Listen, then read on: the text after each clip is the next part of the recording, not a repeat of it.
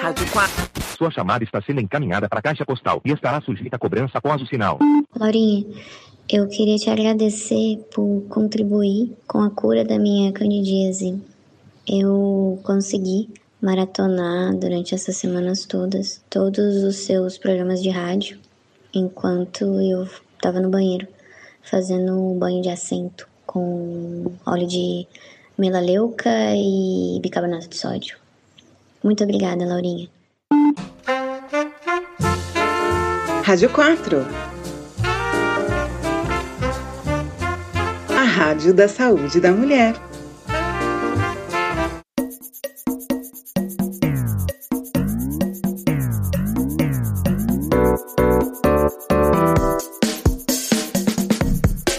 Respondendo em voz alta, por Vivian Lourinha Lero. Bem-vindos a mais um Respondendo em Voz Alta. Comigo, DJ Laurinha Lero. DJ Laurinha Lero está gravando pela primeira vez com retorno. Que, para você que não é da indústria, é quando você usa um fone que, que retorna o sinal do microfone para o seu ouvido. Eu estou me ouvindo falar enquanto eu falo. Experiência profundamente desagradável, antinatural, indo aqui contra as leis da natureza. Existe uma razão pela qual o ser humano não ouve a própria voz. E essa razão está se fazendo clara como o dia para mim nesse momento. Deus sabe de todas as coisas, né? E o ser humano vai e estraga. Sinto muito se você ouvir muito barulho atrás de mim nesse momento. Eu deixei para gravar de dia, que é uma coisa que eu normalmente não faço, e tá rolando uma obra aqui que na verdade está rolando faz alguns alguns meses já. Mas eu tendo a viver meio fora do tempo, assim, sabe? Eu não percebo que as coisas estão acontecendo. Então eu anotei hoje que tem uma obra ali. Enfim, bom, no episódio passado, nós fizemos um especial de fim de ano. Natal e Ano Novo. O que significa que, para manter a continuidade, que para mim é muito importante, nós agora estamos em janeiro. Não respondendo. Ótimo. Excelente. Eu nunca gostei de Réveillon. Nunca gostei de Natal, né? Vamos começar por aí. Todo Natal da minha infância era eu cochilando no quarto da minha avó, a ceia inteira, para não ter que falar com ninguém. E aí acordar no meio da madrugada e ir na cozinha três da manhã, igual o cadeirudo, tirar um pote de sobra de frango da geladeira. para comer gelado. Porque eu era o quê? Um animal. E continuo sendo. O que eu faço no Réveillon? Eu preparo a minha famosa caipirinha simbólica, em que eu olho um limão fixamente antes de virar uma dose de cachaça e eu aproveito quando começam os fogos para já tirar o carro do estacionamento, enquanto os fogos estão rolando, que aí eu não pego o trânsito. Mas isso não é todo mundo. A maioria das pessoas gosta né, do Réveillon, começa a gostar do Réveillon quando é adulto, porque o Réveillon faz pelo adulto a mesma coisa que o Natal faz pela criança, que é o encanto de ter uma coisa nova, um ano novo. Né? A criança não vê graça no ano novo. Ela não entende ainda a alegria de começar um ano do zero, porque ela não arruinou a vida dela ainda. Ela não tem remorso, não é insatisfeita. Quem precisa começar de novo, achar que a vida vai ser outra daqui em diante, é a gente. Porque o adulto, eu falo como adulta, tem o poder da metacognição, que é não só você saber uma coisa, né? Isso é a cognição, mas você saber que sabe essa coisa. Saber que eu sei. E uma vez que você sabe que sabe, você pode escolher não saber. Eu escolho não saber que a virada de dezembro para janeiro não traz nada de novo. Pronto, agora eu não sei. Tudo é especial agora, né? Tomar um espumante aqui, sensacional, sensacional. Adulto pode beber espumante quando quiser. Uma cidra, vai no pão de açúcar, pega uma garrafa, 15 reais. O Réveillon é quando você quiser que ele seja. Eu não dou valor ao fim de ano, né? Não sei se ficou claro. O que eu gosto mesmo é o primeiro de janeiro. Porque o primeiro de janeiro ele é tudo que o final do ano não é. Ele é a verdade. Você chegar em casa às 8 da manhã completamente despossuída, andando na rua vazia, fumando um cigarro sem qualquer compromisso com o cigarro que está sendo fumado, cigarro pendurado na boca, é isso que eu gosto. Outra coisa que eu gosto é o recesso de fim de ano e o Respondendo em Voz Alta vai entrar em recesso a partir deste episódio até o dia 8 de janeiro, Que maravilha, uma conquista, né, do jeito do trabalho. Quando a gente voltar, vai ser com um novo estúdio, um novo formato, quem sabe até um mascote. Né? Vamos ver o que o futuro nos guarda. Alô? Laurinha, você acha que o desenho do Charlie Brown era para crianças tristes? E dito isso, você acha que o seu programa é feito para pessoas tristes? Por isso que tanto jornalista escuta?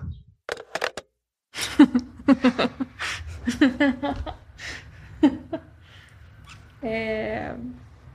Claro. Claro que o desenho é feito para criança triste. E é claro que o programa é feito para pessoa triste também. Que delícia. Tudo que existe é feito para pessoa triste se distrair da própria tristeza. É?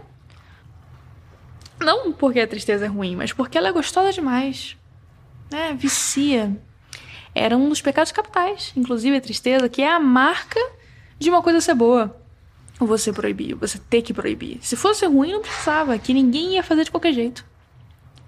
Luxúria, gula e tristeza, mesmo patamar, tá na Bíblia. Provérbios 25, 20. Como uma traça e um vestido e um verme na madeira, da mesma forma o sofrimento de um homem machuca o seu coração.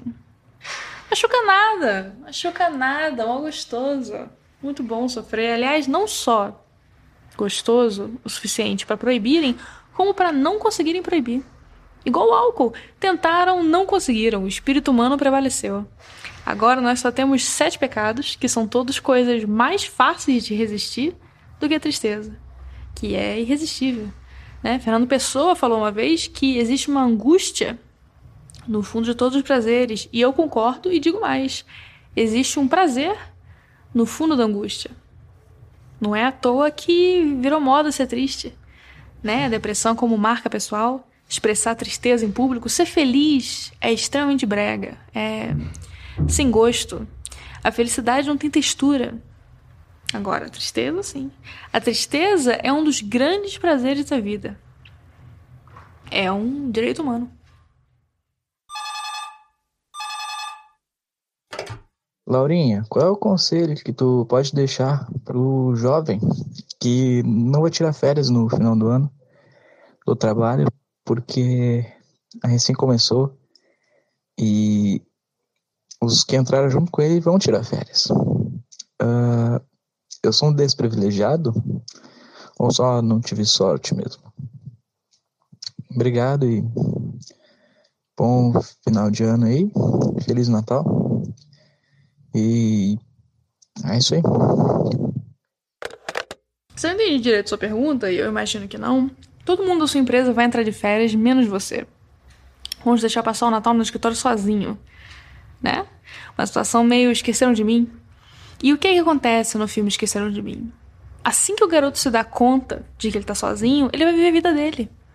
Senta na sala, liga a TV, toma um copinho do uísque dos pais. Ele curte o momento. E isso está ao seu alcance também. Você também pode agarrar a oportunidade de criar suas próprias férias. Oportunidade essa que se apresenta em qualquer momento que você passa no escritório sem ser supervisionado. Por exemplo, eu recebo muita mensagem de gente falando que ouve esse programa aqui no trabalho. Você acha que essa pessoa está trabalhando? Ela está produzindo? Ela está tendo seu valor explorado? Não, ela está escolhendo viver as férias dela no agora.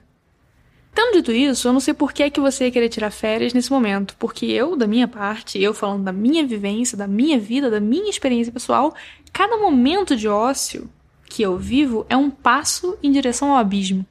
Eu estou ficando maluca. E eu não quero ficar maluca. Todo dia eu acordo com uma lista de tarefas de tudo que eu tenho que fazer.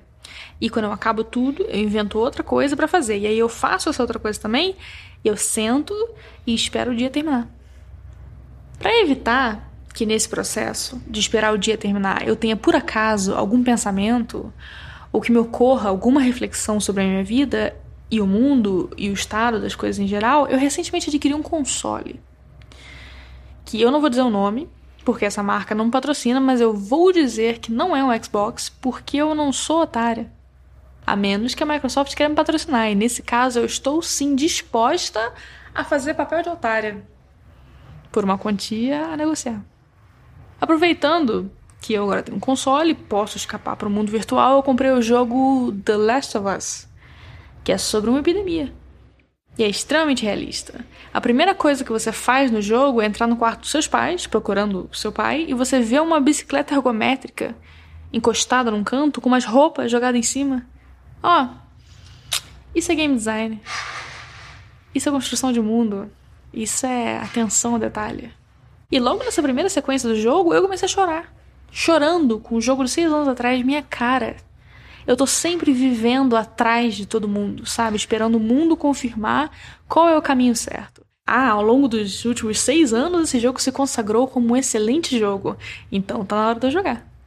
Só que talvez eu não tenha escolhido o momento certo, né? Porque a graça de um jogo apocalíptico ou de um filme apocalíptico é o contraste dele com o cotidiano. Você bate o ponto, pega um ônibus, chega em casa tem um mundo fantástico te esperando. Um mundo completamente diferente. Que com Last of Us não é o caso. A única separação entre realidade e o jogo é que, na realidade, eu estou enfrentando a epidemia jogando um jogo sobre a epidemia. E dentro do jogo não tem ninguém jogando nada. Não tem ninguém vendo filme de desastre, não tem ninguém lendo 1984. É, então, pensando bem, acho que não é tão realista assim. Laurinha, eu queria saber se você já colou em prova na escola. Se você era boa de, de colar ou de passar cola, ou se você nunca nunca conseguiu. Bom, considerando que já faz uns 15 anos que eu saí da escola, eu acho que já prescreveu esse crime, né? Posso falar abertamente aqui que eu era uma pessoa de quem as pessoas colavam. Eu mesma nunca colei, nem de mim mesma, nem de ninguém. Não colei de mim mesma porque exige estudo. Quando você anota uma equação no seu tênis ou imprime um fato histórico no rótulo da sua garrafa, você precisa estudar para saber o que, que vai cair na prova e você precisa colocar na sua cola, né? Então, se para evitar estudar você cola e para colar você estuda, você está estudando para evitar estudar. Não é uma vitória sua, é uma vitória do sistema. Então, fazer cola nunca foi muito atraente para mim. Mas a outra opção é você colar do outro. E isso não exige estudo, mas exige uma coisa que é muito mais difícil, que é a confiança no próximo. O salto da fé. Porque colar é uma aposta no outro, né? Você confiar que o outro tá no mínimo mais certo que você. Quase uma dinâmica em grupo, um exercício em equipe, a cola. Nunca você coloca tanto o seu coração e o seu destino na mão do outro e simplesmente confia que é melhor assim. Muita gente na escola confiou em mim desse jeito e se arrependeu. Porque eu não estudei para a prova. Eu nunca estudava. Eu tinha muita fama de CDF no ensino fundamental e eu nunca fiz nada para merecer isso. Eu só tirava nota 6, passava raspando. Mas eu tinha uma questão muito mais importante para a fama de CDF do que as notas, que é a estética CDF. Eu entrava no perfil, né? Se você pensar com uma perspectiva meio Mind Hunter de qual é o perfil do assassino, qual é o perfil do CDF? É um perfil em que eu me encaixava completamente. Sempre tive a postura muito ruim, meio curva, andava meio torto, não usava óculos, mas tinha cara de quem precisava usar óculos, cabelinho preso como uma piranha atrás da cabeça, o que não é intrínseco ao CDF, mas ajuda na experiência. Enfim, uma certa falta de graciosidade social, por assim dizer, sempre meio desconfortável. Então rolava esse boato de que eu era estudiosa, CDF, e eu incorporava esse papel, mesmo que eu soubesse que eu não merecia, porque eu preferia ter um título ofensivo do que não ter nada, não ter nenhuma reputação, ser uma pessoa totalmente apagada. Era uma troca. As pessoas colavam de mim achando que eu era uma tábua de salvação e eu não era, e eu me sentia bem de ser essa salvadora, mesmo não sendo. Aliás, uma vez eu cheguei bem perto de arruinar essa dinâmica. Na quinta série, a gente estava tendo aula de divisão silábica né? Separar a palavra em sílabas. E a professora estava irritada com a turma, porque ninguém estava prestando atenção. Então ela resolveu cometer um grande ato de crueldade, que é chamar alunos aleatórios para dividir sílaba no quadro. Na frente de todo mundo. Tá ela chamando as pessoas, cada um andando bem devagar até a frente da sala, como se andasse para sua execução pública, e uma hora ela me chamou para dividir uma palavra lá qualquer. E nisso que eu tô andando pro quadro, uma menina popular da minha sala que tinha o cabelo todo cheio de frizz e aparelho no dente com elástico rosa, só pra você ter uma imagem mental, essa garota grita: Ah, claro que ela vai acertar, ela é CDF. Só que eu não acertei. Eu separei as sílabas, andei de volta para minha cadeira, a professora esperou eu ter sentado para anunciar que eu tinha errado. Me fez voltar lá na frente para refazer. Você vê aí que tem um certo ângulo de sadismo naquele exercício, né, da parte da professora. Normal. A vocação de professor e a misericórdia são atributos que raramente coincidem. Fui eu lá, toda vermelha, me arrastando para frente da sala e a turma em silêncio. Todo mundo ficou quieto para assistir esse crepúsculo dos ídolos, esse fim de um mito, um folclore ali. Parecia que eles estavam assistindo a morte de Deus e que a turma ia cair no niilismo, né? Que é inevitável. Se Deus não existe, por que, que você vai viver? Para que viver se a sua colega de sala, que é meio feia, não é estudiosa? Ela é só meio feia mesmo. Então eu dividi de novo a palavra e dessa vez eu dividi certo, por eliminação. Já tinha errado de um jeito, agora o outro jeito possível era o certo. E quando eu acertei, essa menina do aparelho gritou: Ah! Ela tava fingindo, ela fez de propósito pra gente não zoar ela do CDF. Quando ela falou isso, quando ela estabeleceu essa nova narrativa, foi um alívio pra turma. Aí ela tava só fingindo que errou. Deus existe, as instituições estão funcionando, precisava, né? se instalar essa realidade paralela. Eles precisavam que eu fosse CDF para eles. E agora eu sou assim, né? O tempo é senhor de todas as coisas. Paulinha, como que a gente sabe se o ano é realmente novo? Porque, é, assim, eu mesmo vivo cometendo os mesmos erros e, e para mim parece que, o ano nunca passou. É, a gente não tem aquela sensação, sabe, de mudança. O que, que você acha? Você acha que Heráclito mentiu pra gente? Grande abraço. Olha, o meu primeiro contato com Heráclito foi numa aula de Teoria Geral do Estado. A aula, né? O termo sendo usado aqui em sentido amplo, porque o Lewandowski, então presidente do STF, é que dava aula na minha antiga faculdade. E era completamente senil esse homem. Com todo respeito ao Lewandowski. Grande fã do programa. Ele vinha mais ou menos uma vez por mês, né, lá de Brasília, para dar uma aula sobre, sei lá, Estado laico. Que é, enfim, figmento da imaginação, né? Uma coisa que todo mundo sabe que não existe, porque churrascaria nenhuma abre no Natal. Mas tanto faz, porque o que quer que fosse assunto da aula era encarado como uma mera sugestão. Ele entrava, dava um aceno, anunciava o tema da aula, ah, terrorismo, e aí prontamente transcendia o tema, abandonando não só a teoria geral do Estado, como a própria função de professor. Só começava a falar do que quer que passasse pela cabeça. E ele só tinha uma coisa na cabeça, que nem todo homem, né? O homem só pensa uma coisa: a obra do falecido filósofo Heráclito. Obra não, que obra é uma palavra forte. O Lewandowski dissertava sobre a primeira frase que aparece se você jogar Heráclito no site pensador.com. Que é que um, um homem não entra duas vezes no mesmo rio. O que, de um ponto de vista de fixação de conteúdo, é impecável, né? Você repetir a mesma aula sempre. Mas não deixa de ser engraçado considerando que a frase do Heráclito é justamente sobre a mudança constante de todas as coisas. O homem não entra duas vezes no mesmo rio porque da próxima vez o rio não vai ser o mesmo. O homem. E assim como Lewandowski era obcecado com Heráclito, o próprio Heráclito era obcecado com essa ideia de mudança, de estar tudo mudando. Tudo para ele era isso, né? Ele não falava de outra coisa. Ficou insuportável. Os amigos dele se afastando, a mulher largando ele no meio da noite, levando as crianças. Mas é porque essa ideia é muito poderosa, né? A ideia de que tá tudo sempre se transformando. O mar tá preso num, num quebrar eterno das ondas, o, o tempo, o futuro virando presente, o presente virando passado, tá tudo mudando. Mas não para você, né? Qual foi a sua pergunta? Como eu sei que o ano é novo se eu vivo cometendo os mesmos erros e eu não tenho aquela sensação de mudança? Heráclito mentiu pra gente? Não. Não. Pensa comigo. Se as coisas estão sempre mudando, sempre palavra-chave, quer dizer que o fato delas estarem mudando não muda, né? É isso que sempre quer dizer que continua o mesmo. Se você olha para um rio hoje e olha para o rio amanhã, você vai dizer o quê? Que ele continua o mesmo.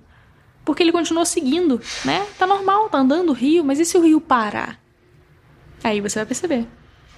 Aí você vai achar estranho. O que eu tô dizendo? Que a mudança constante, o movimento constante, é em si uma coisa que tá parada. Você não percebe as coisas se movendo porque elas estão sempre se movendo e nunca fizeram outra coisa além de se mover. Agora, se tudo parasse no tempo, se o fogo parasse de se mexer, se as coisas parassem de mudar, aí sim seria uma mudança. E você ia perceber na hora.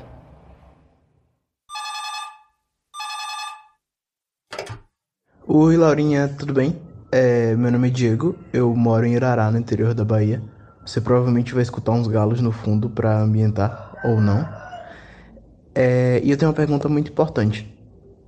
É, com uma certa frequência, não tão grande, porque eu não sou tão importante assim, mas as pessoas me reconhecem por algumas coisas que eu, que eu faço, que eu desenvolvo. Só que eu não acho que mereço essas gratificações, reconhecimentos, enfim. Então, como é que se faz para lidar com a síndrome do impostor? Eu não tenho síndrome do impostor. Não que eu me ache particularmente esperta ou que eu tenha orgulho de alguma coisa que eu faço. Não, eu sei que eu sou idiota, mas eu acho todo mundo idiota também. Eu acho todo mundo incompetente, eu acho tudo que existe um lixo e eu não gosto de nada. Então, para mim, é muito fácil não ter síndrome do impostor, ser confiante, me colocar no mundo, porque eu aqui, no fundo do poço, estou me comparando com uma pessoa que está no fundo do poço também. Então, eu já respondi a sua pergunta. Mas isso que você falou de ser reconhecido me lembrou uma história engraçada.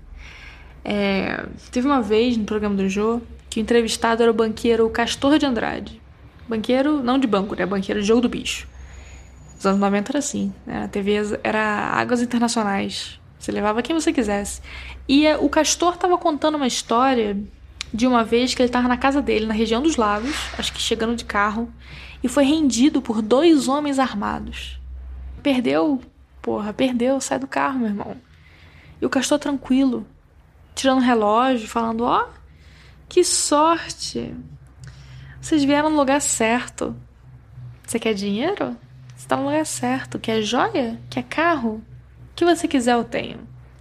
Você veio ao lugar certo.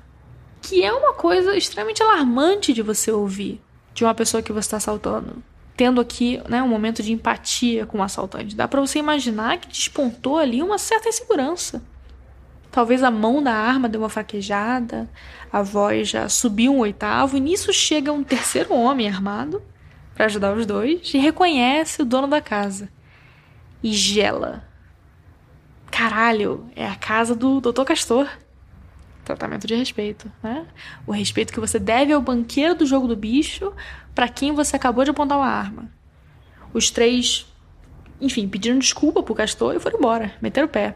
Isso o Castor tá contando essa história no programa do Jô, né? E aí o Jô fala: Ah, eu também já fui reconhecido por um assaltante. Ah, é? É. Mas aí ele levou meu relógio assim mesmo. Para encerrar o programa, eu quero fazer uma coisa que eu não faço há muito tempo, né? Dar uma inovada. Que é estrear um quadro novo. Sua chamada está sendo encaminhada para a caixa postal e estará sujeita a cobrança após o sinal. Eu não sei o que eu vou perguntar. Já tá gravando? Desgraçado. Ah. Tan, tan, tan, tan, tan, tan, tan, tan, tan, tan. Respondendo em voz alta com DJ Laurinha Lero. Bem-vindos.